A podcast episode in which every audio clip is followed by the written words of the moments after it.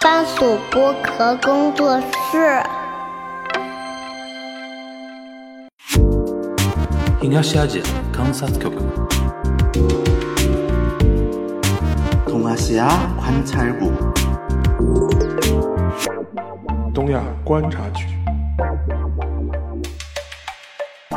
Hello，大家好，我是樊玉茹，大家好，我是陈小星。欢迎收听本周的东亚观察局啊。现在已经是农历新年了啊，然后我们那个我跟全小新啊，给大家送上新年的祝福啊，祝愿大家在兔年里边。怎么说呢？就是身体健康、学习进步、万事如意、家庭顺遂、平安喜乐，对 吧？这个东西已经是已经很熟了啊。那全小新那个说一说新年有什么样的新的新的计划吗？我觉得怎么说，就是那首先可能我们在经历二零二二这样一个，应该来讲对每个人都是一个不平凡的一个年。对于无论我们听的听很多听众朋友，还是对于我们每个个人来讲，都是这样啊。首先能我们能够期望的也好，我们也能够希望的，就是说回到往常，我们能够回到一个如常的生活，然后我们在如常的生活，不要再。考虑断舍离，也不要再考虑很多。我觉得很多时候该追求的就该追求，该做的就该做。这也是我相信过去的这这一段时间当中给我们的一个教训。我相信呢，我也好，包括就是很多听众朋友们也好，我会我相信也会有同样的有感受。嗯，然后呢，我也是一方面感谢吧，感谢各位听众朋友们，在过去我们几年了，二零年开始的吧，二零年五月，对，也快三年了哈，真的是快三年了。嗯，基本是没有断档的，快三，基本没有断档，对对只能说是基本， 快三年了，嗯就是没断档嘛。对，中间不是断了一个月嘛？呃，停断了一个月嘛断断了，那那也不算断档，就是技术性调整。对，技术性调 整，对对对，嗯然后就是也希望未来的三年甚至更久能够继续陪伴大家身边。然后呢，嗯今年因为就是一个是就是各地的一个移动也在不断的开放嘛，嗯虽然说韩国那边还是签证嗯这个限制还在持，但我相信早晚还是会解开的。嗯。然后呢，我也觉得你正好顺着这个，可以跟大家解释一下最新的一个动向，因为上次那个话题我们聊过嘛。对当时我记得我们又毒奶了啊，就是我当时记得我问过你，就是嗯这个事情发展到后面，韩不韩国会不会追加措施，嗯，对吧？然后就是 action reaction 嘛，啊，就是大家互相把把这个声势给越拉越高嘛，对吧？嗯现在不就来了嘛，对，对吧？你跟大家来稍微说明一下，截止到目前为止啊，呃，因为我们录制是一月二十七号啊，嗯那么但根据韩国方面的一个当时的一个说法，但嗯是因为韩国的那个入限制措施主要分为两个大块儿，嗯一个是针对办理签证，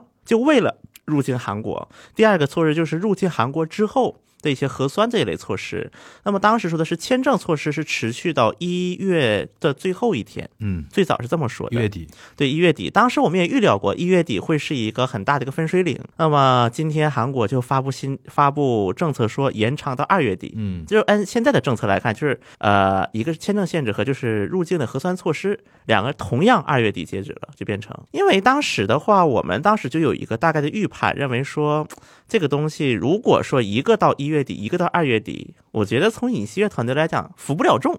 但肯定大大众就说了，哎，你让办签证，但是核酸你又不做，也服不了众，我觉得。嗯所以当时就有一个大概的预判，认为这个东西很有可能会延长。嗯除非说中国的一个防疫措施会有一个，就中国的一个防疫情况有一个史诗性的改变，就突然说一个确诊都没有了，除非是，这不是这种极端情况的话，很难有一个大的一个变动。那么果然现在看的话也是这样情况了。而且呢，我也看了一下来的数据，那么每一天就是韩国方面发布的一个阳性的比例。那么韩国很有意思的一个点是，它阳性的比例，它发布的时候，它不发布韩韩国公民的数据，就是比如说中国来的韩国公民的数据，它是不公布的。嗯所谓的原因呢，他们说是因为数不掌握这个数据，因为韩国公民和就是长期居留的外国公民，他们是先入境，入境之后在当地的疾控中心，就在你居住地的疾控中心做检测。嗯所以按韩国官方那个意思，我们不掌握他们的数据，我们只掌握短期居留，就是短期居留人员落地核酸的数据。那么这个数据从目前来看，啊，每就是说嗯现在韩国公民如果从中国飞到韩国的话，他入境是不做核酸的，对，但是哦他是到了之后，到家之后做核酸。对，但就因为到家之后他是这么一个政策，所以说他说他不掌握嘛，对，但是哎，反正这个我觉得挺扯的，其实这个很扯，这个就牵涉到歧视了嘛。很扯。对啊反正他们的如说果法你，是为了防中国的那个来的病毒的话，嗯，韩国人在中国待过不可能说就不不感染这个病毒吧，对啊，这对吧？然后现在韩国方面当时给的反驳就是，挺不扯的仅是中国公民嗯，只要不是韩国公民嗯，就算是美国人、欧洲人、嗯日本人，我们都我们都那个带走，只要是从中国落地嗯的，我们都带走，现实情况有吗？从中国飞韩国的，因为。从中国飞韩国的，我们是想，是因为现在国内的旅游签证啊，嗯包括他也不换发乘的的免签也不开放，目前还是。那比如说是一个美国人在中国买那个机票飞韩国的话，按照他的官方的说法是也是要被带走的，对吧？嗯是。的，只要他是短期签证，但是这种人很少，对呀、因为现在中国的转机什么都没有开放，其实，对，所以啊说当时他们给的数据，我们我也今天来的时候看了一下，大概每天是百分之三到百分之七八之间徘徊。嗯，我看到数日本的数据是百分之三，韩国是今天就二十七号是百分之六，嗯二十六号是百分之三点八，嗯哼，就每天的数据其实都不一样。因为首先从中国飞到韩国的人员当样中，本少嘛，所以说你稍微对差一点点，就是说百分比就会差很多嘛，就短期签哎证，现在来看也就是百分之十到二十左右，嗯，是拿短期签证入境韩国的人员。行。首先已经是卡这个，所以我觉得这个，你觉得这个事情，因为他现在的说法嘛，嗯，是要有一个整合性嘛，因为两条政策的整合性，所以说统一都到了二月底。但你觉得这个说法你，你觉得哦呃怎么样？很扯呀。还是说这其实就是一个政治政治考量？因为中国有 reaction 了，一个是他一中定国他一定对要有一个 re reaction。我觉得一个是 reaction，、嗯另外一个就是我们之前也分析过的，嗯服不了众啊。这很简单来说，一方你面刚才说服不了众嘛，现在就对是主要是解释怎么怎么叫对，一一个方服不了面对，一方面韩国根据原既定的流程是要嗯放开了，对就是要口罩放开了。但是呢，另一方面，韩国也没有清零嘛，而且韩国也不可能清零。对那么，如何让韩国老百在不影响韩国老百姓所谓生活的情况？因为如果真封了的话，嗯那尹政府是要打脸的。尹政府可是在竞选时候天天骂文政府是政治防疫，是不让大家聚集，嗯，是不考虑经济。OK，那他不能封，一边不能封，然后一边要告老百姓说：“哎，我在防疫，我没有躺平。” 对呀、嗯这是所谓的科学防疫嘛？这个词儿又来了。什么叫做所谓的科学防疫？不是他现在韩国的主流是希望防疫吗？希望科学防疫啊。那么韩一国人认为的科学防疫是什么？防中国呀， 因为他觉得中国来的都是疫情啊，在他们的眼里，在他们所谓媒体的眼里，我不知道这个逻哦辑大家能不能听得明白啊？可能这个逻辑听起来很绕，但其实好好很想绕一啊，下，这个事情有点绕啊。对， 就这个，但是这个事情其实逻辑很简单，一方面韩国政府要说，是不是这样？我这样理放解开，我这样理解，就是说韩国人普遍就普通老百姓认为，中国这次十二月的那个解封，其实是给韩国一个非常大的一个防疫的冲击，对对吧？对然后他们内心是想说把中国给防住的，但是呢，就是尹政府等于是在这一块儿等于响应了老百姓的一个想法顺，水推舟了，对啊吧？所以相说当于有有一个所谓的一月底啊、二月底的这这种这个东西，嗯而且我相信尹政府在做这个决策之前，应该是也有一个外交上的一个考虑的。嗯，那么他总是要做点东西，不可能啥都不干，嗯嗯就这么躺平就不可能放开躺平啊，不能针对中国躺平，对， OK 而且他甚至他不能完完全全一句话不说，那么他总要做一些东西。嗯。那么，如果如何去不影响韩国本地老百姓的一些所谓的生活，那只能从外面入手了，嗯防外面。那防哪儿呢？一想想，哎，防中国吧，反正一看老百姓天天都怕中国，怕的要死，那我就防他了。那比如说就这么针简单的逻辑针嘛对韩韩国国内的疫情反弹，老百姓有想法吗？因为也你刚才说也没有清零嘛，对啊，这个这一块韩国人怎么想的？就让他也也也无所谓了，也无所谓反了呀，正每天每天也不多，对啊，也无所谓了呀。就是等于是就等于是把焦呃矛盾焦点通通转移到对对华这一块了嘛。是的， OK，其实这 OK，很明 OK 确，就这么一个态这度，就很清楚了嘛这。就是所谓的科学防疫了。啊，这个这这个我觉得尹政府的所都已谓经科学都已防经疫啊不，是打引号了，就是政治防疫了，对吧？反正他们不认的吧？ 对对对，就其实就我觉得大家就作为我们的听友来说，可以这么理解这个事情，就是一个政治防疫的一个事情。行，那呃，你觉得啊，我我们再往前看一步，嗯，这个事情最后二月底能收场吗？只能收场啊，他没有办法。会不会再延长？长？选举什么时候？啊今年选举最早的应该是国国民力量党党首哎，的选举，应该是四三四月份。会不会到那个时候？不会，我为什么这次我说不会呢？嗯啊，第一个，这次韩国给的几个防疫的理由之一，延长的理由之一就是一个防疫政策的一致性，嗯，就是我们两个政策要并进，而且这这嗯因为这个我理解了嘛。对，第二个就是他们给的另外一个理由，就是因为春节期间人员还会产生流动，啊，它对于防到二月底是因为要把春节这一段给过去。对，呃这是韩国给的两个理由。那问题来了，他现在宣布延到二月底，你觉得中方会有回应吗？我觉得中方已经把话说的很明白了，就是什么就时你防候到什么时候，我防到什么时候。对啊，歧视性入境措施解除为止，已经中方把话说的非常明白了。呃，那问题就是说，这个事情还是要等韩方对解禁。对，解铃还需系铃人，还是需要韩方去先把这一步措施给解开。嗯，我觉得没那么简单哦。但我觉这个事情，得，对啊，其实我们看每，因为我是每天能收到那个韩国官方发的短信的，嗯就他们的一个大概数据，我是能看到的啊。嗯大概昨天啊，嗯就二十六二十六号，九个人阳了九个人，不是，我已经不关心这个数字了。我在想，这个舆论的情绪会那么二月底就那么简单收场吗？那不因收为。场怎么办呢？啊不收场也没办法了，这事儿。呃，我要我觉觉得要这看事儿要看呢韩国吧。但是我觉得现在韩国方面也很有意思。嗯前段时间嗯还是韩国媒体报的很多的，嗯就是韩国的很多老百姓啊，民众呼声很大的。嗯，其实这两天如果再打开韩国的门户网站去找这个新就刻闻，意降温了。已经有所降温了。 OK，嗯，我相信韩国老百姓就算天天想杠中国，他也没那么大精力吧？除了杠中国，他啥也不干了嘛。那你觉得从客观上来讲，韩国国内有没有在期待中国游客的早日恢复？我觉得不是主流，可不是主流能嗯我这个说的比较虽然，因为韩国国内有一个问题因为是前两天我看到一篇报道，嗯我也觉得有点，我觉得有点奇奇怪怪的。然后有篇报道就说，日韩很重视中国游客，在等待中国游客早日去回到日韩。我觉得我们现在去报道这个东西干嘛？就我觉得是个什么问题呢？啊，嗯确实，我相信韩国是有相当一批人去期待这个对的政策解除的。对的，而且，比如说，我之前也聊过几嘴，说韩国的航司，嗯就韩国境内各大机场的国际航班，在疫情之前的一九年，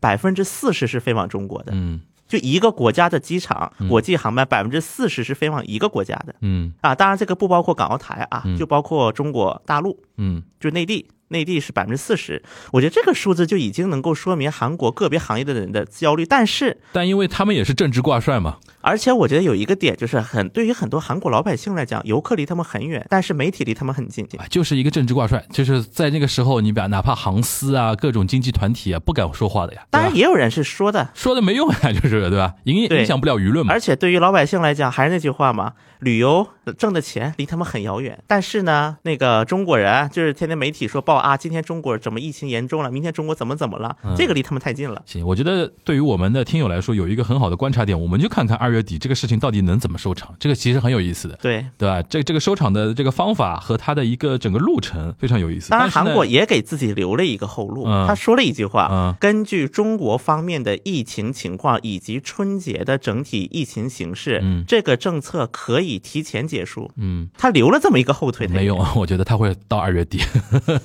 这个我他 们再他再观察他吧会。到二月底。而且我觉得今天今年最难的是，其实这个事情挂黄牌这个事情给中韩关系投上了非常大的一个阴影。对这个可能会延延延续到整个二三年，因为我看不出有任何的迹象说双方有改急切的想改善关系的一种可能性和那种意愿，对吧？尤其像尹锡悦，呃，我觉得搞外交好像没几把刷子的，对吧？就感觉这个事情可能从事中韩之间的一些事业的一些朋友的，我是觉得说不太乐观啊，不太乐观啊，大家可以自自我判断啊。行，那那个这个也是我们上次一个话题的一个延续嘛，对吧？也也不过不过多展开，因为这个事情一直在发展过程中，大家对随时的 follow 就可以了。呃，今天想聊一个什么话题啊？其实相对比较轻松一点啊，因为那个我们也很长时间没有关注那个韩国那种，比如说文文化文娱圈啊，嗯对吧？呃，现今天想聊个什么呢？因为最近不是中国春节档嘛，嗯电影春节档，然后这次春节档的整体的那个情况都不错，从那个票房啊，从影片质量来说，都都说呃都属于不错的一个情况啊。嗯，然后那个今天我们在想那个选题的时候，我就想到说，哎，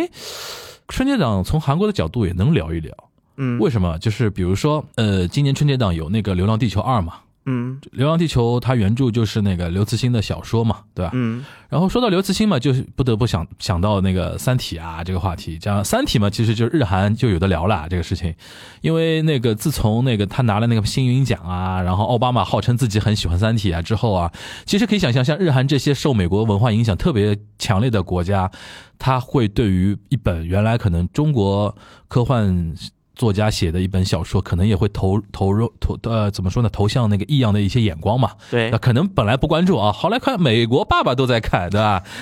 对吧？那个奥巴马好像看的还很起劲，对吧？还拿了那个新云奖之后，肯定会有很多关注。实际上，从日本上来讲的话，《三体》日文版在日本卖的特别好，是对吧？日本卖的特别好。然后我就想说，哎，从这个角度，我们聊聊那个刘慈欣这个 IP 啊，嗯，在韩国是怎么样的？比如他的书啊，或者说他的，因为今年不是 Netflix 马上要上那个他的那个《三体》的改呃改编的那个电视剧嘛，对对吧？这个到时候在韩国也能看到了，对，啊吧能？看的，然后韩国人可能对于比如说他的书怎么看，对于他的剧怎么看，或者说对于那个刘慈欣的中国的一些科幻的一些东西怎么看，对吧？从这个地方开始，你能不能跟我分享一点数据啊，一些情况？我觉得首先啊，我们应该来讲韩国人对于中国文学的 category，嗯他的态度是挺割裂的。嗯，就是在韩国人眼里，就是中国文学的分界线是在五四运动前、五四运动 后，哇，啊我们可以这么说分啊。 分那么早，对，因为在之前，就是我，就是我经常说一句话，在韩国老男人眼里有两个白月光，一个是活着的汤唯，一个是死了的赵子龙。对，我就是对，当然汤唯我们是之前聊过了啊，嗯这就不展开了。就是韩国范围人待会儿也可以展开，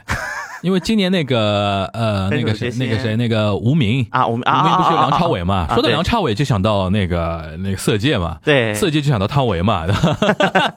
有点扯啊。我们一点点扯吧，反正先说那个，你跟你先说刚才那个白月光那个话题，怎何出此言呢？对，因为我觉得韩国人啊，尤其是对于《三国演义嗯，对》有某种执念的。对的，韩国人对于《三国演义》是有某种执念所日在韩的。日韩都这样啊。那么，比如说，我举个最最最最简单的例子，就别说现在的韩国人了嗯啊，就你看韩国就是古代，就古代王朝的那个时候就开始了，朝鲜王朝那个时候，嗯如果去首尔的话，就是应该都去过一个地铁站东庙，嗯这是叫东庙地铁站，这是在东大门下一站啊。这个东庙站门口下来有首尔旧屋一条街，当年像什么 GD 呀、很多就是去逛街去配衣服，哎，当然这都是题外话了。嗯说回来，就是这个东庙就是拜关公的，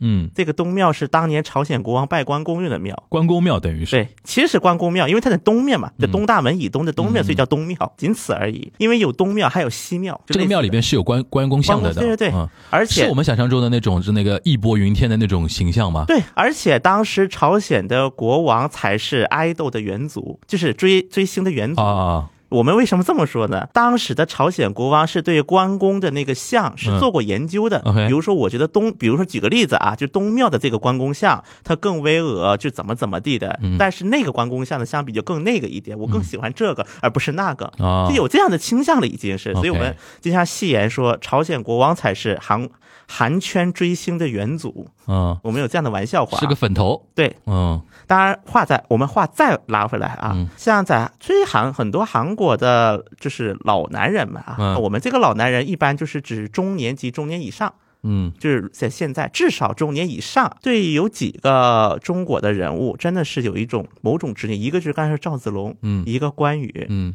还有一个包青天。啊，包青天我们上次知道就是因为那个电视剧嘛，对对对，对我记得当时朴槿惠弹劾的时候，对因为就你说朴槿说过说过对，因为那个老头儿嘛都是，对对那尤其都是老头儿嘛。一边呢，他对中国没什么好想法，但是又举着包青天的头像的游行。嗯然后包括啊，其实这两年中国的很多就是那个手手游公司，嗯他们也经常进韩国，就是做一些市场开拓，因为韩国就是第一个手机又比较普及，嗯而且本土的游戏公司对手游兴趣都不大。嗯，之前来看是吧？对，嗯本土的一些大型的，比如 n e Marble 啊、嗯 Nexon 啊这些，就手续不大的，嗯所以很多中国产的手游就趁虚而入。那么这些中国产的游戏公司，他们很多时候能做什么呢？因为就是我们也知道，其实我们国家也有很多的手游公司，他们其实就是赚一票，就所谓的。嗯现在可能大家看手机游戏割韭菜就会有种感触，就是很劣质、很粗糙。嗯，那么他们拿什么做 IP 呢？就不约三而国同，对，三国西游这对种，，什么三国叉叉三国。如果大家会韩语的朋友，如果大家能用韩国的的，就是那个手机那个软件市场，比如苹果呀，或者是那个安卓呀这种的，大家可以搜一下“三国叉叉”，就你不要后面添任何后缀，你就搜“三国叉叉”游戏类别，你搜一下，嗯至，少能搜到一百到两百个。有那么多对，哦，就三国叉叉，三国叉叉叉，三国叉叉叉叉就。披个三国的皮很好卖，就是。对，而且它很粗糙，其实 OK 也没有什么更多的创新因 OK，素。哎，我想问一下，你刚刚提到那个关羽跟赵子龙嘛，嗯，他们身上的就是他们被韩国人追捧的点，跟中国人就欣赏这些历史人物的点很是像一样的吗？很像啊，非常像。就比如说赵子龙就是那种忠义，然后那个护主，对吧？对然后英勇无敌这种感觉嘛，啊、然后关羽就什么义薄云天这种。对我记得我记得那个朴槿惠都表达过对赵云的喜欢的嘛。对对对，是啊的，是的，是的 OK。所以说当时就有不少，比如说啊，当时韩很多韩国中年人啊一看包青天，第一反应就是想做法官， OK，这是有的。就韩就当国啊年那个包青天那个那个台湾出的那个电视剧嘛，对对，不光席卷了那九六个，年，九六年对，不光在韩席国卷播的了时候那个大陆地区，也席卷了韩国，意思就是，对呀、当时现在韩国法院有几个法官，当时可是看那个什么的，呃，名字咱不太好提，但是我知道有几位，嗯而且是在那新闻上出现的法官，嗯哼，就是当年看包青天，嗯然后想做法官的。哼，OK，当然，尹锡悦是不是咱不知道啊？知道啊，所以在所以说，对于韩国的很多就是普通的很多男性，尤其是男性啊，嗯因为这比较男性向，我嗯们叫做，这确实三国它是一个韩国很多男性对于中国文学的一种启蒙，嗯哼，启蒙类作品。嗯我觉得嗯，所以三国应该也可以说是代表了他们眼里对于中国文学的一种，我们说是刻板也好，或者我们说是一个第一想法也好，嗯它是带形成了一种对于中国文学的形象。嗯但那个毕竟时代比较久远，嗯那么到了现代，那么我们再过了过到现代啊，我们在韩国人、韩国的很多文学的一些消费人群，他们对于中国的文学就经历了一种重新认知的一个过程。因为在很多韩国的教育也好，在他们体系啊，他们可能觉得说，比如中国，因为就是在那个，尤其是在就是历史上也经历了很多不种不同的有波折嘛，就是从那个建国一直到现在，包括从建国之前，中国的历史也是经历了很多的波折。那么可能他们的形象，就第一刻板印象就觉得说，现代的文学有什么好看的？哦最早韩国的消费者是就中国现代代文学对，OK，是有过这样的一个过程的，因为其实中韩建交也是到九二年的事情了，已经是。嗯所以说，中国尤其是中国内地的很多文学作品进入到韩国，已经是九十年代末零零年代初的事儿了。嗯被韩国读者能够被熟知的时候，因为在那之前，你读那个时候，首先他们对中国内地不叫中国，因为历史原因嘛，嗯就不叫中国，所以说你不可能去看一当个时怎么说？叫中共，哦，呃因为那个个时候韩比如说国还是有个台中国湾，台湾还有台湾那当一局头的，对台湾当局中华建民交国那一头，嗯对台湾当局建交的时候，嗯所以说那个时候，那你说你看中共的书，你还不你你怕掉脑袋呀？嗯就有这样的一种社会氛围啊，当时的韩国，嗯，所以因为韩国消费者、文学消费者对于中国文学、现代文学启蒙就很晚了，已经很晚了。嗯然后呢，所以我刚才来的时候也看了一个数据，是一八年嗯韩国教保文库，就韩国第一大那个那个书店连锁教保文库发的一个数据，就是中国现代文学的消费群体百分之六十二是二十到三十九岁人群，嗯，年轻人嘛，对，年轻人占百分之六十二。嗯所以大家就可以听听出来，这其实也是个时代，它因为时代的一些就是就缺发乏展缺乏原因时间的沉淀嘛，确实就是年长的世代的人，他年轻的时候根本就没有接触过中国现代文学对。 ，OK，所以，我们如果从这样的一个数据作为基础来理解韩国消费、韩国的文学消费者对于中国文学的一个接触的时间点，嗯那么我觉得后面我们讲现代文学在韩国的一个发展就好解释很多了。嗯嗯，就有可能，比如说我们的，比如说那个什么张爱玲啊、鲁迅啊，呃，那个什么梁实秋啊，嗯然后那种比如说徐志摩啊什么的，这种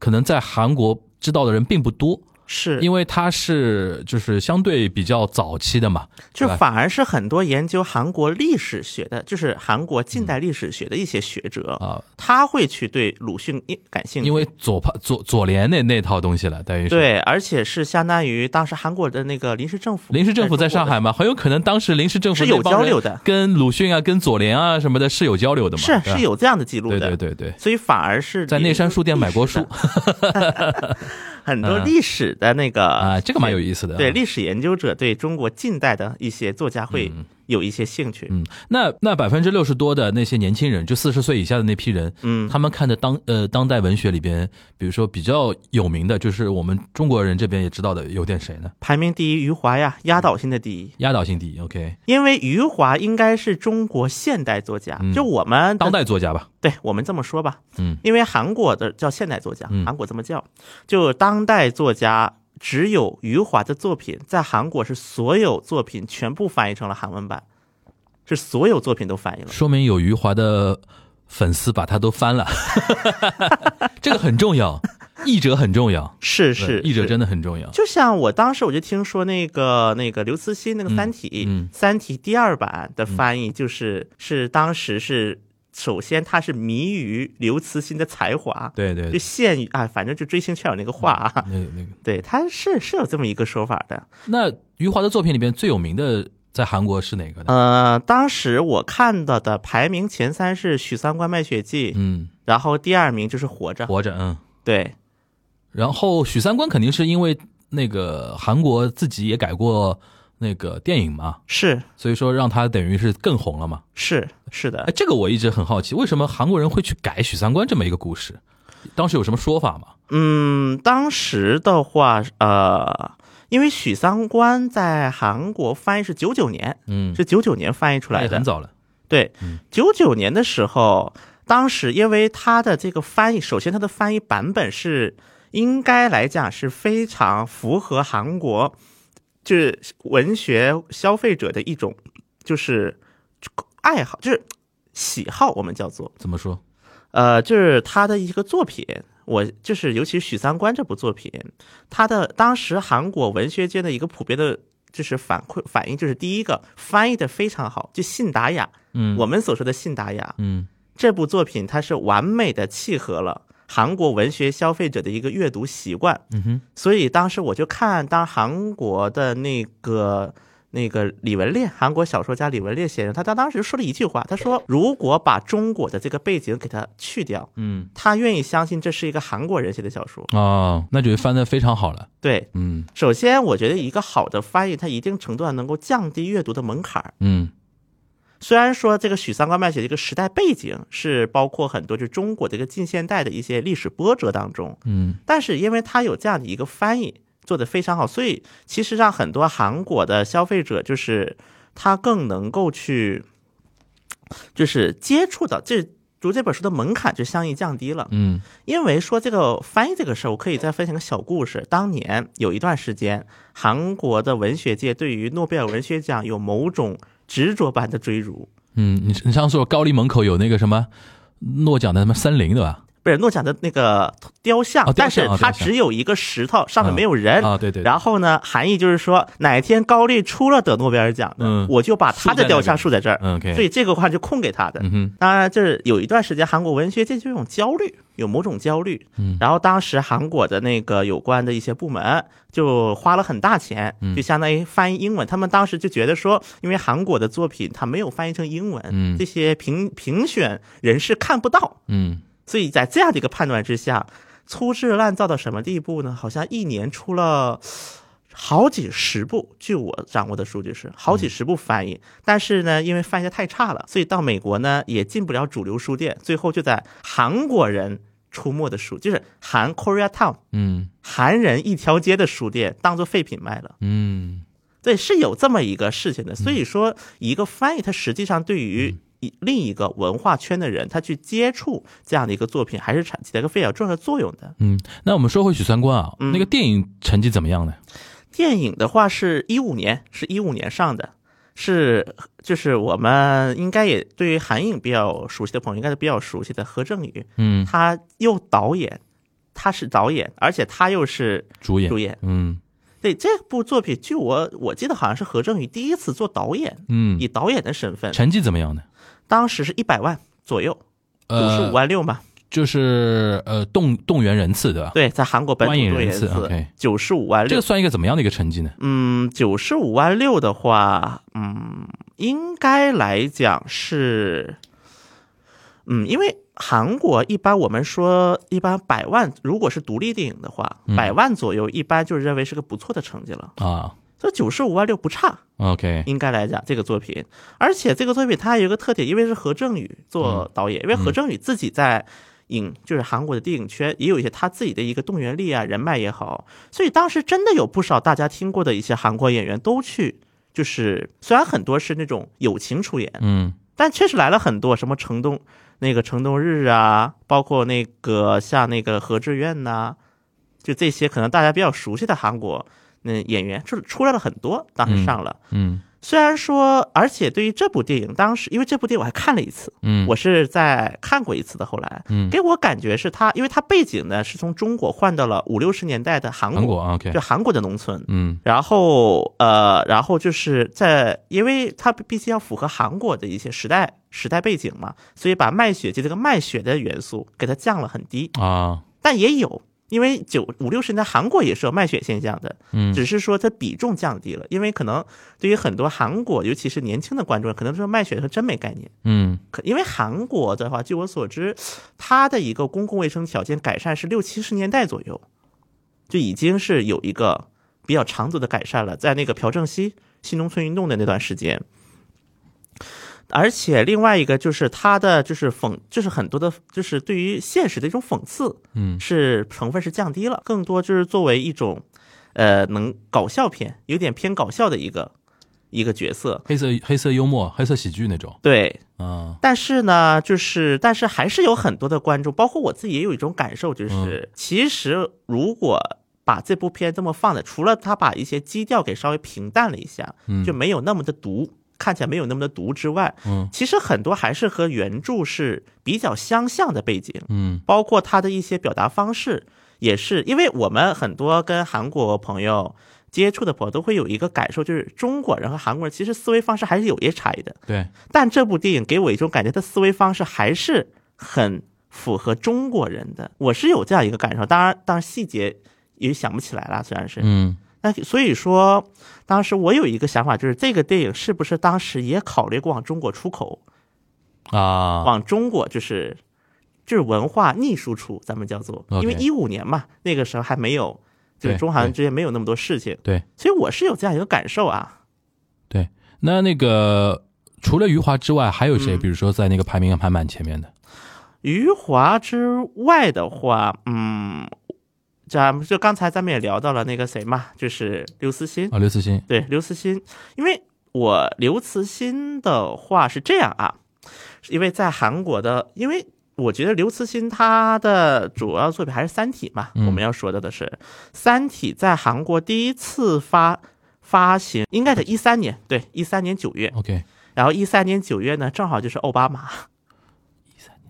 OK，对，差不多嘛，嗯就是奥巴马那个出圈，它时间点是差不多的，对，然后，而且刘慈欣的这个《三体》之所以它让人很就是印象很深刻，因为它是应该在中国当代小说在韩国发行的，嗯，应该是唯一一部至今翻就是翻印过三次三轮，重版重印，对，，重印过三轮。嗯然后第三轮的这个就是包装，它也是变了嘛，嗯就是它的那个包装也变了，是二二年发，也就是没没多久之前，嗯这应该是在中国当代的文学作品是首例。嗯应该来讲。然后它的整体的销售成绩应该也是仅次于余华，嗯，应该也仅次于余华了。但余华作品多呀，对，余华作品多，但刘慈欣嘛，就这一个《三体》。在韩国我，而且我相信，对于很多韩国的读者来讲，他们第一想法就无论是他们接受教育也好，他们的一个整体印象也好，第一感觉还是认为说中国那个什么嘛，就是中国怎么能够做出这样的一个就是科幻小说？这不嗯应该是美国嗯美国做的嘛，一个美国爸爸做的嘛。但确实看完之后，很多韩国的，就是一些读者，嗯肯定也是被惊艳的了。当然，他这出圈的，就像刚才咱们提到的，跟奥巴马应该也是有很大的关系。嗯就可能韩国老百姓的第一感受就是，哎，美国总统怎么会推荐一个中国小说？对，但后来看完嘛，可能也是有他们的一些印象也好，他们的一些产品也好，像这一次啊，对，而且《三体》在《三体》是出过网漫的，哦在韩国以《三体》为主题，是出国网漫的，是二二年三月，就去年去年年初开始出，现在还在每天每周四更新。 ，OK，那等于是一个非常成功的一个 IP 了，是的呀， OK，而且据我所这个知，应跟该是这个跟 Netflix 官宣要做它的电视剧，应该也是有很直接的影响吧？当然，这两个事情本身是独立的，本身独立的事件，嗯因为 Sa- Netflix 的话，它是美国美国方面主导的，对，是美国方面主导，而那就是这个网漫嘛，是韩国国哦我的内意思就是说，韩国那种网漫也是年轻人居多嘛，对他们年轻人也会受美国文化的一些影响嘛，是就的说这个 IP 美国人爸爸都已经要拍电视剧了，那肯定有他的牛逼的地方嘛，会对关的，注到这个应该边。也是啊的，应该这个有点确实是的。所以我们因为记得我们有一期节目，当时是聊过网漫的，对说在韩国网漫是作为一种 IP，作为一种 IP 输出的一个案例。对，三体》应该也是当代，就是咱们《三国 志》什么不算啊，嗯三国演义》咱不能算了，就是现代作品当中应该是第一例，嗯作为网漫的形式，以嗯网漫的形式，就中国的当代 IP 对会出现在韩国的网漫里边，这是对第一例，就是《三对体》，对吧？是的，确实是第一例。嗯哼，所以说从这一点来看，我嗯，因为在韩国可能就是我觉得跟相比日本呢，嗯因为我据我所知，日本还有很多鲁迅的粉丝呢，啊，对对日本嘛，对在那个在那个仙台对，嗯之类的，但韩国目前。对于这种近代一些作家的认知，还是普遍的偏空这一块儿嗯，。我们今天就聊当代嘛。嗯那除了刘慈欣之外，你比如说我们这边还很红的，比如说马伯庸，嗯，对吧？马伯庸那么呃历史小说嘛，对他而且他也写过三国相关的东西，什么《是的三国机密》啊，《风起陇西》啊，然后什么《长安长安十二时辰》，当然跟三国虽然无关了，也是非常成功的一个 IP 嘛。像马伯庸的小说有，或者说他的那个 IP 是有有传到那个韩国那边去吗？其实现在来看的话，因为韩国本身就是出版行业，嗯它就是也面临了一种就是就是衰落的一个阶段。嗯，像现在韩国的很多就是那个书卖不动，对，就韩国的很多那个地方书店，嗯，基本也都是在倒闭的边缘，要么倒闭，要么就直接就是被并的大型书店。嗯现在韩国目前就形成了教保和永丰两大线下书店，嗯哼，然后以及个别几家网络书店，就这几个书店垄断市场的一种环境格局啊。嗯所以说这两年，像韩国的很多书店，它也在转型嘛，嗯做很多就是比如说文具啊，卖一些专辑啊。大家如果去韩国老买专辑的朋友，应该知道有个东西叫 Hot Dress，就 Hot Dress 其实就是教保文库的一个产业，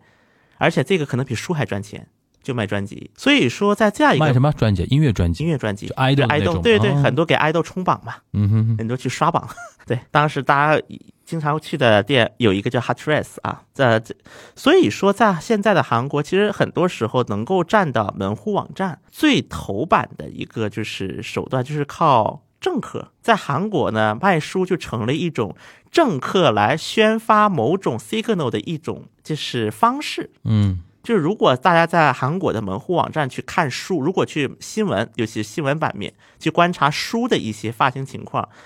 占比如说热搜最高的，或者是占呃对，就是就是那个版面最上面的，很有可能是某个政客发书了。嗯而且在韩国很多时候，比如说政客想复出，可能是比如说选举输了，潜伏了几年，然后想重新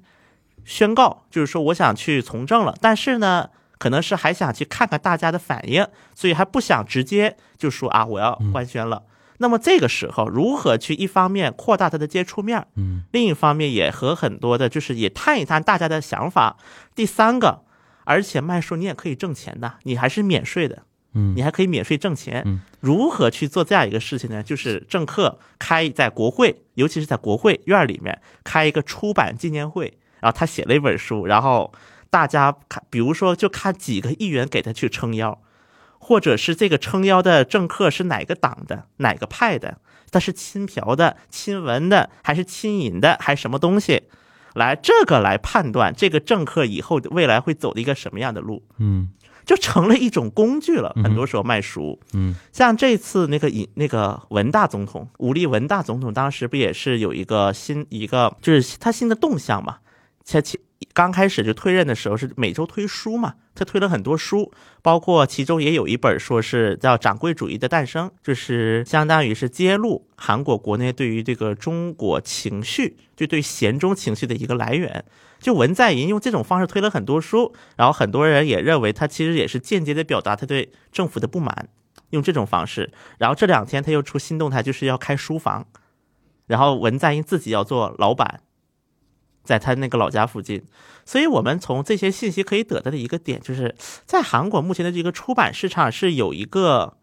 严重的一种，就是处于一种严重的危机的。嗯实际上，就是一个年轻人不看书了，嗯很多年轻人不看书，看书的呢就那么些人，嗯而且很多来买书的可能还是某个政客的头碎支持者们。嗯哼所以在这样的背景之下，我觉得啊，就是在目前，一个是目前也好，包括未来也好，对于中国一些顶级在韩国能够吃得开的作家，比如像那有咱咱们刚才也说到的，就是那个余华华呀，包括刘慈欣，对，包括像莫言，嗯，当然莫言火 是因为诺贝尔，诺贝尔对，对诺贝尔，所以就对于这些作家，我觉得韩国的出版界他不得不要去关注，因为他们是在韩国就是这个仅存的这些消费者里面是有一定的话语权和一定的影响力的一些作家， OK，而且未来对于中国版权的一个争夺，嗯就是中国文学版权的一个争夺，会进入一个更加白热化、更加卷的一个程度。就包括为什么刘慈欣这个《三体》会不断的翻版，一个原因就是版权，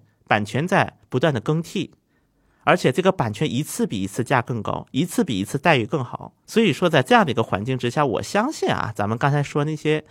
我记得当时我看的就是余华的那个新作，余华他的新作在韩国就是发行的时候，当时我记得标题上就有一句话，写的是什么呢？说余华时隔八年来的新作品《文成》。嗯文成当时就是标题直接是这么写的：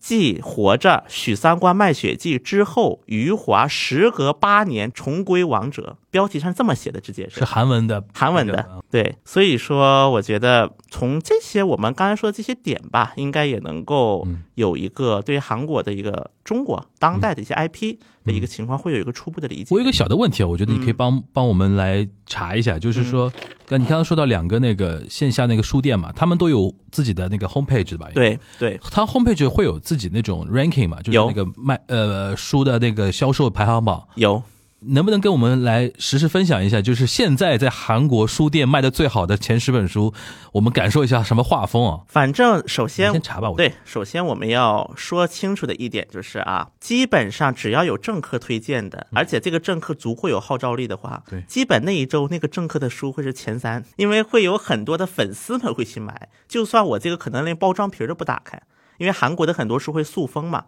他可能都不会拆开，就那么卖，就那么买。包括我记得当时文在寅上那个《时代周刊》的时候，连《时代周刊》在韩国都卖断了。就文在寅上首版的时候，刚才去看了一下，就是那个本周，就这一周，嗯的就是二零二三年一月第三周教保文库的那个排行，嗯排行。其其中呢，我们武力文大总嗯统关联的作品第七名，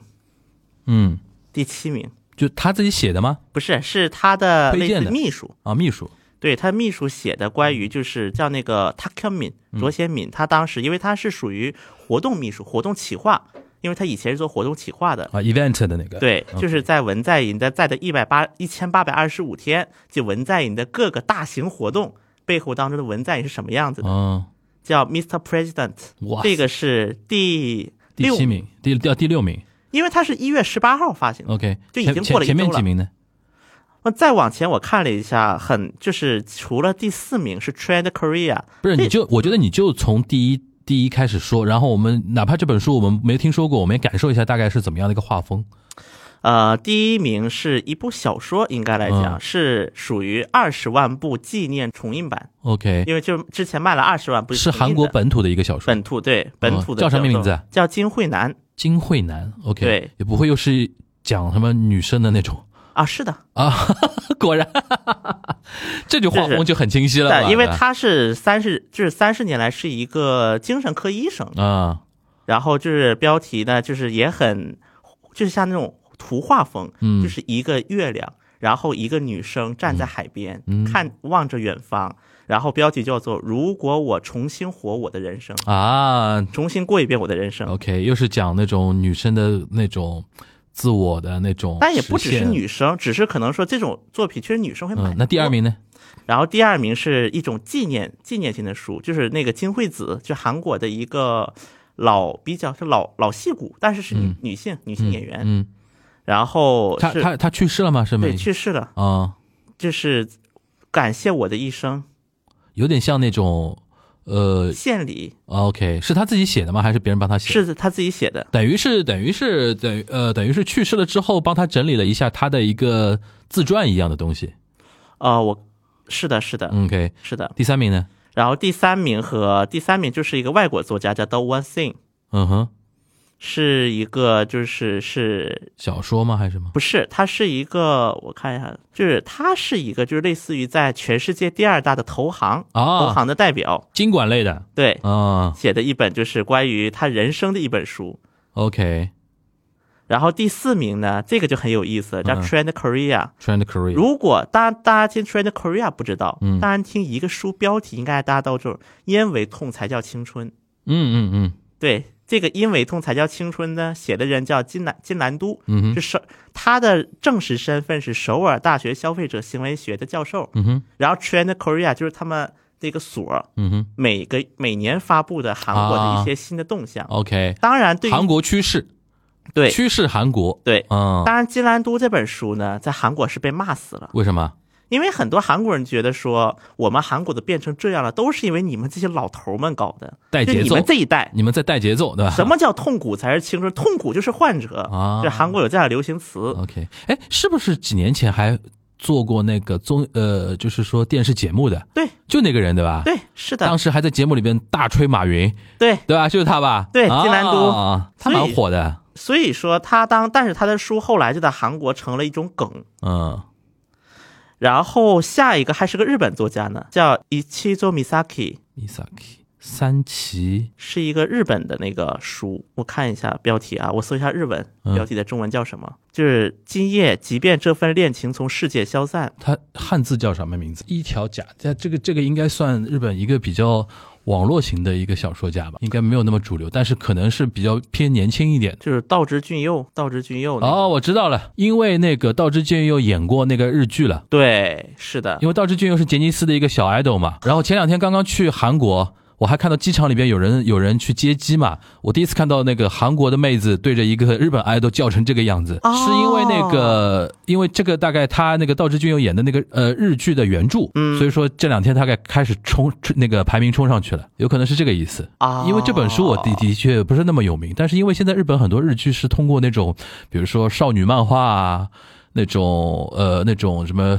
轻小说啊改编的那种感觉。明白， OK，对，然后后面的话就是也是几个韩国本土的一些，嗯就是小说类的，嗯比如说《父亲的解放日记》，就这些了。后面就是，嗯，但是呢，这个榜单基本上平时还是比较正常的那一个人。感觉上那个韩国的书的销售榜单还是比较偏本土的。对对啊吧？不是我想象中说，比如说呃呃那个美国的那种什么经管类的书，就就占据非啊常，前面但啊。也有，比如说什么的 Zero to One，嗯，就是从啊零到，Zero 一 to One 这个是全全世界都那个对，席有卷这种的情况，Zero to 嗯 One。 OK 再就是比如说像教皇，比如说教宗啊，来了韩国的时候，突然关于教宗的书籍一下啊排行就那上韩了。国是有这个优良传统的呀，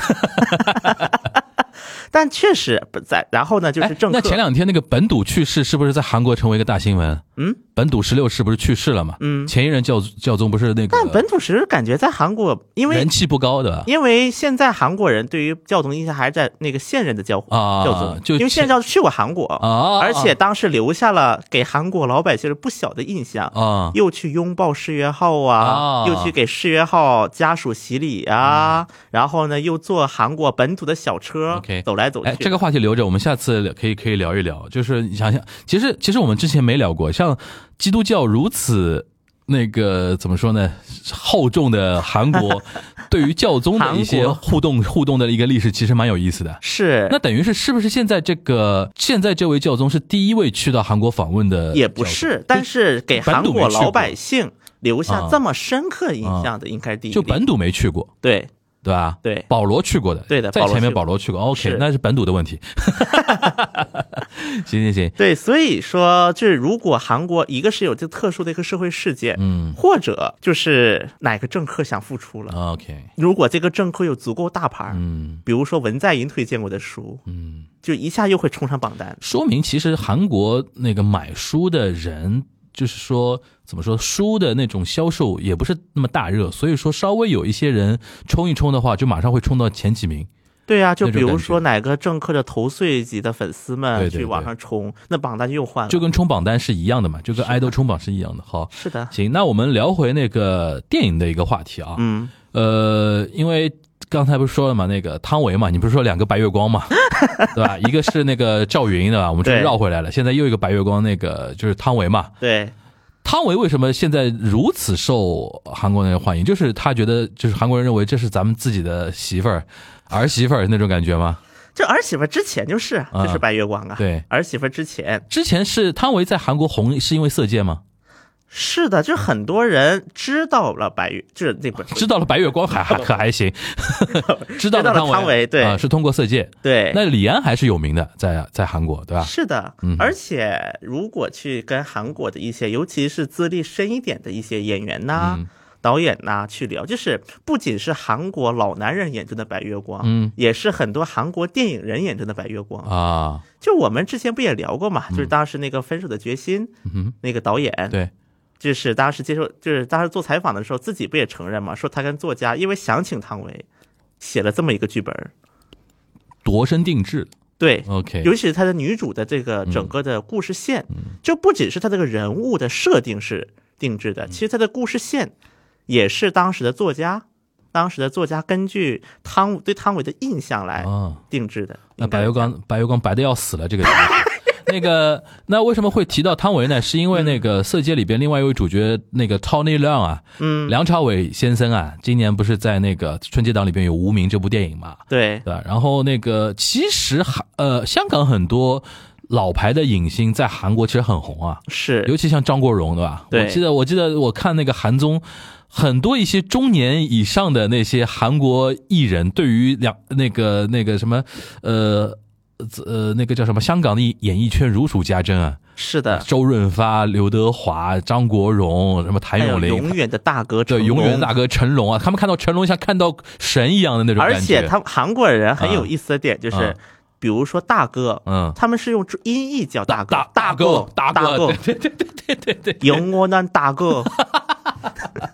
哎，那个梁朝伟也红的吧，在韩国？是因为梁朝伟的话，最早去韩国，据我所我记得是九一年，嗯九一年当时的那个宣传当时的电影去过韩国，然后呢就是九七年去过釜山电影节。九七年去过釜山电影节，因为像梁朝伟，其实釜山，因为韩国最大的电影盛会其实釜山嘛，釜山电影节对，对釜山，而且是釜山，应该当时梁朝伟来过四五次的嗯釜山，嗯然后的话，包括像《无间道》啊，后面的什么《英雄》啊，就是这些作品都在韩国上过。嗯基本上梁朝伟的作品在韩国上一次，梁朝伟就会去一次韩国，啊，基本都会有这样的一个他对就是安韩排。国影迷还是比较热情的，还经常会去是的 OK，啊，说起来这个啊，我其实因为我以前给韩国的演员嗯不是做过经济嘛，嗯对，这说起来，当时我记得就是韩国演员们，他们就比如说每次安排那种，嗯，就是比如说这舞台，这种舞台就是就是映后见面会。其实韩国很多的演员会在春节期间，嗯会安排影后见面会。嗯，就比如说有的，因为在大部分韩国的春节期间吗？对对 OK OK，因为像映后见面会，正常来讲的话都是刚上，就是比如说，嗯比如说昨天上，那么就是之前做很多是映后见面会，嗯但是有一个奇怪的惯例，就是在春节和中秋，嗯，就是我就是大档期嘛，对两个大档嗯期，就是春节档。为什么在韩国会有所谓的春节档、中秋档这个说法？一方面是因为大家休息，跟中国的逻辑一样；另一方面就是演员们他闲不下来，他要去映后见面会，一天转个四场、五场、六场，因为那个时候他比较空，也不拍戏，对。是吧？OK，对，而且这这是韩国影界的一个传统，嗯，所以说等，于大拜年，对春节大拜年是的啊，是是这个意思啊。然后梁朝伟也参与过这个啊 春节大半年的蛮好玩的大潮流， ，OK，就我记得像那个《英雄》是一零三年一月嗯一，就零三年，就零三年的时候他来过两次，而且我看了一下，一月也来，二月也来，这不正好就是春节大档期吗？嗯所以当时就有一个玩笑话，就说梁朝伟快成韩国演员了，啊， 哈哈哈来的太勤了，因为惯例嘛，人家按惯例来了嘛，嗯对对对，入乡随俗了。对对对对，而且据我所知，在釜山，嗯在釜山就是在釜山电，因为釜山电影节，大家如果去过釜山都知道，嗯它就是釜山是有那个大排档的，啊就晚上大家就是在电影，因为它海边儿，它釜山电影节在海云台嘛，是在海边办的。嗯学办戛完纳之嘛，后，学戛纳，对，然后旁边呢就是有大排档，嗯就 OK 大家去过韩国都知道那个韩国大排档叫啥？破张马擦包装马车啊包，装马车，包装马车，对，哦汉字直这么直译的。 OK，对，破张马擦，所以很多大排档，尤其是老一点的店主们，嗯关于中国的演员都有那么一两个故事，比如梁朝伟喝酒啊的，猜拳，他他喝喝他来过我的滩头，对，吧而且喝酒喝多了才能猜拳，啊玩猜拳。 OK 就是每一个大排档的店主都有如数家珍，啊挺好玩，因为确实有很多中国香港的演员，嗯尤其是早期，确实给釜山助过不少力。嗯，就是相当于釜山成为国际电影因为节讲的过程。讲到梁朝伟啊，我嗯印象就是日本人对于梁朝伟就是近几年最有印象的作品，应该是吴宇森导演的那个《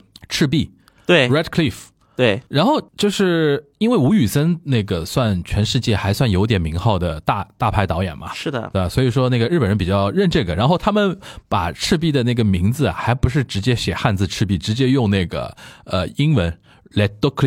Cliff，Red Dog Cliff 就是 Red Cliff，就看得出来，就是他把这个作为那个好莱坞那个体系的电影来认知的嘛。但在韩国我记得就叫赤壁，因为在对韩国人眼里，相比于好莱坞去蹭好莱坞的热度，拿这么一点的知名度，还不如蹭三国的热度的。对，OK，这这个是比较好玩的点。我我想问什么呢？就是，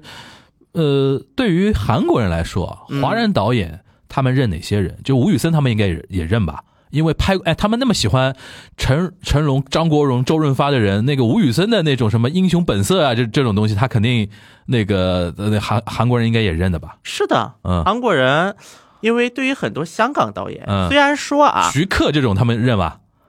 这种就有点超出了王家卫呢？王家卫人的，王家卫认的对吧对 o k 就是我觉得，因为韩国的话，就是虽然说这不过背后也有一些培训的因素在啊，啊但是比如说你去采访韩国艺人的话，嗯，或者是演员、导演，哎，你问他们说你想跟谁合作的对，或者是跟中国哪一个对哪个电影人印象最深，嗯，有几个名字的，就标准答案是有的。对，一方面虽然这背后也有培训的因素啊。嗯因为我们也会肯定在演员上台之前也会跟他说啊，你你说这个你肯定你说这个人安就全可以比较好了，比较安全，发现安全。 比较安全。 OK 然后人家谁问不你安原因，全你还可以说这些。说谁不安全？你 说两个不我是听听有不是有点太小众的，啊。有一些太小众的 OK OK 也不太好嘛。 OK OK，当然，这个的前提是他们也认识，嗯，就是你跟他培训说啊，你说梁朝伟，你说这个，你说那个，就不他会错，嗯认识啊。就不会错。第一个不微的，他这样他自己也知道一些， OK OK，也不会说啊我不认识，你说谁呢？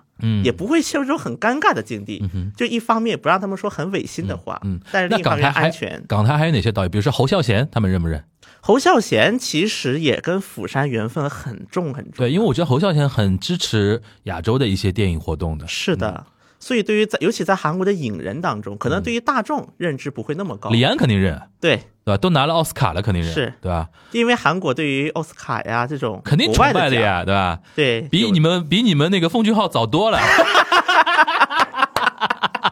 对吧？对啊吧？哎呀，对，咱就我就觉得说，首先韩国第韩国人第一个对于华语圈导演的一个认知，还是来自西方的奖，对，他可能大众的认肯知。定肯定，但是像侯孝贤这种，就是影人们，嗯，其实对于侯孝贤是很那个什么的，嗯很有感情的。因为毕竟大师嘛，对，对只是说可能对于大众来讲，嗯就没那么熟悉哎，了。那中国大陆的导演，他们比如说比较熟的，张艺谋肯定熟啊，是陈凯歌呢？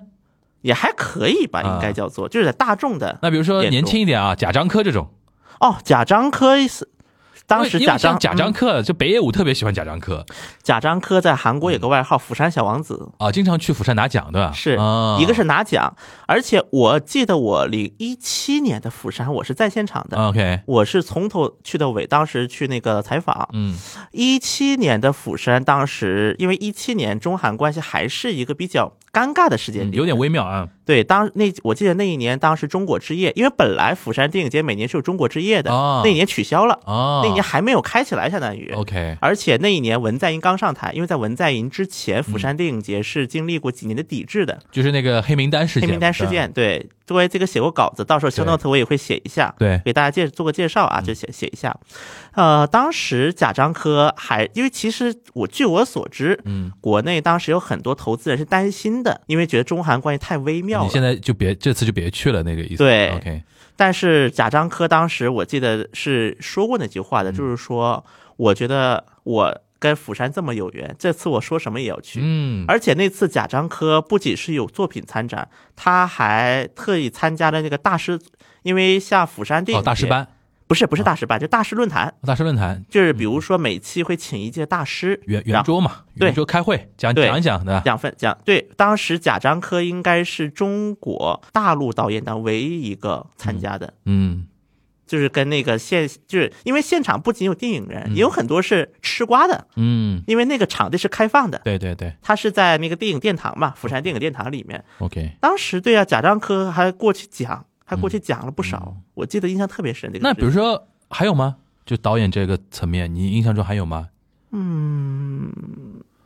其那实，宁浩这种他们知道嗯、吗？太小众了。啊，这种太小众了，因为我觉得像中国的电影，就尤其是大就是内地的很多片子，嗯，其实，在王小韩帅国，，王小帅那种，嗯，比也如太说小众了比，如说欧洲三大还拿过奖的那种，他们也小众了。哦主要是因为中国内地的电影在韩国上的就不多，对，主要是这个。对那上演员呢？巩俐总归认识吧？认识认识，当然认是识。吧？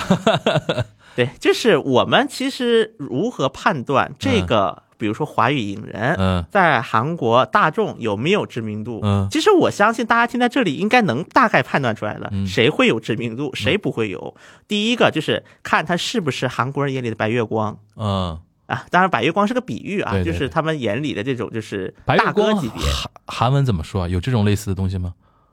你你想到韩月光，呃，就是想到白月光，你是脑子里想到韩国韩文哪个词儿用到这个地方？白月光，因为这个白月光是个比喻嘛，对对就是对在韩国人眼里的一种地位。哪些人是呃能够成为白月光的？哪些人能第够一能个够被就认是识的？在就是香港电影的黄金期的时候，啊，有那个什就么是的九十年，在韩代国九十年代的这个那个香港电影。对 OK，九十年就这一批人，嗯，然后再就是在国际上真的能够出圈的那些，尤其是在奥斯卡上面。对对，因为我们也知道，像奉俊昊啊嗯、朴赞玉啊这些导演，不是也在国际上频频获奖嘛？对所以导致说很多韩国大众他对于外国导演的一个第一个评判，哎，在好好莱坞得不得过奖，就成了他们的一种评判标准。嗯，所以说，我们在理解韩国消费者的一个就是观影习惯的时候，其实我们有虽然可能会觉得就同是一个文化圈嘛，都是汉字文化圈，嗯但我觉得其实真的要理解大众性时候，更多还是从一个西方的角度来评判，嗯，就能在西方出圈的，这个其实就上次我跟博乔跟顾超聊的时候，就说古典音乐嘛，嗯，带到一些电影的，因为这个东西本质上还是西方是掌握话语权的嘛。是的，行，那那个等于是今天这一期啊，是借着我们春节档这个话题啊，因为我们其实很少关注韩国人眼中的中国文创产品的一些受关注程度啊。是的是的因为的确从一七年开始，因为一些客观的外部原因嘛，就是说中韩之间的文化交流其实是受到很大的一些影响的。是的，对吧？然后刚才节目一开始，全小新虽然说希望回到正常的那种生活，那种平常的那种生活，但是今年因为那有黄牌子那个事情，感觉今年一年又是这个样子了， 又是这个鬼样子了，估计啊，我觉得蛮难的啊。但是呢，这个事情呢，呃，总总归会有人去做这个事情，是无外乎就是要到一个双方都能接受的一种 timing。然后是的由一些比较有决断力、高瞻远瞩的 leader 来推动这些事情，是对啊的，吧？我们期待这一刻早早到来吧，对吧是？的因为我觉得，不光对于韩国来说，对于中国来说，早点学习韩国在文创方面的一些 know how，对我们也是没有坏处的。对，尤其是网漫，对，一个我觉得其实两个现在还有一个影，电影，对我接触过所有的人，现在对于韩国电影已经是认了，我们认了 啊，就是就跟足球一样，我们认了，你就是比我牛逼， 哈那哈。我觉得呢，其实电影其实咱们嗯讲的也很多了啊，嗯我觉得倒是有两个东西以后你说我网们漫觉的得啊，嗯对，一个是网漫，一个音乐剧。啊，对，我觉得这这两个东西真的是值得我们好好再讲一讲。对因为我你我们以我后觉有得电影很多人都讲了，，对，电影已经不稀奇了而嘛，且我们也讲过，对。我们也讲过嘛，电影已经不稀奇了嗯。，然后那个音乐剧呢，就是我们已经其实是录过了，录过了啊，啊大家后面可以那个期待一下。然后网漫蛮有意思的，我们下次再聊二次元的时候可以聊一聊，是的，因为网漫这个东西就韩国特别特殊，就韩国网漫特别火，是，对吧？因为日本还是一个传统出版还是比较火的一个国家嘛，所以说对基本上它的我一觉得国内啊个还是网文，国内吗？嗯，国内对网文，网文居多然后现在动漫也有点自己的那个意思。最近不是中国奇谭啊之类的，嗯嗯嗯有点起来。这这个东西倒是可以，到时候沙老师在的时候，我们可以那个从三从三个角度来，是的一起来看这个事是情，的好吧？反正就是因为最近嘛，就是用全小新话说，大事儿要再过两个月才发生的。哈，我们现在趁这个大事儿还没发生的时候呢， 多跟大家聊聊一些 soft 方面的、一些美文化方面的一些话题，对吧？可能大家觉得说干货没有那么多，但 OK，反正对于大家建立某种认知是有好处的。是的，不要一提到韩国就财阀， 对吧？ 也太无聊了，对吧？也太无聊了。我们下次以后还找点比较好玩的多多角度吧，跟大家是就剖析一下日韩的一些社会的一些情况，好吧？是是同时呢，因为在在正月里都是年嘛，还是祝大家那个新年一个新春的一个愉快啊。然后今年希望说大家有机会的话，多出去走动走动。然后东亚观察局也会尽量多出去走动走动，跟在各个城市跟大家尽量线下见见面，好吧？好，那我们今天这一期的节目就到这边了，大家拜拜。拜拜。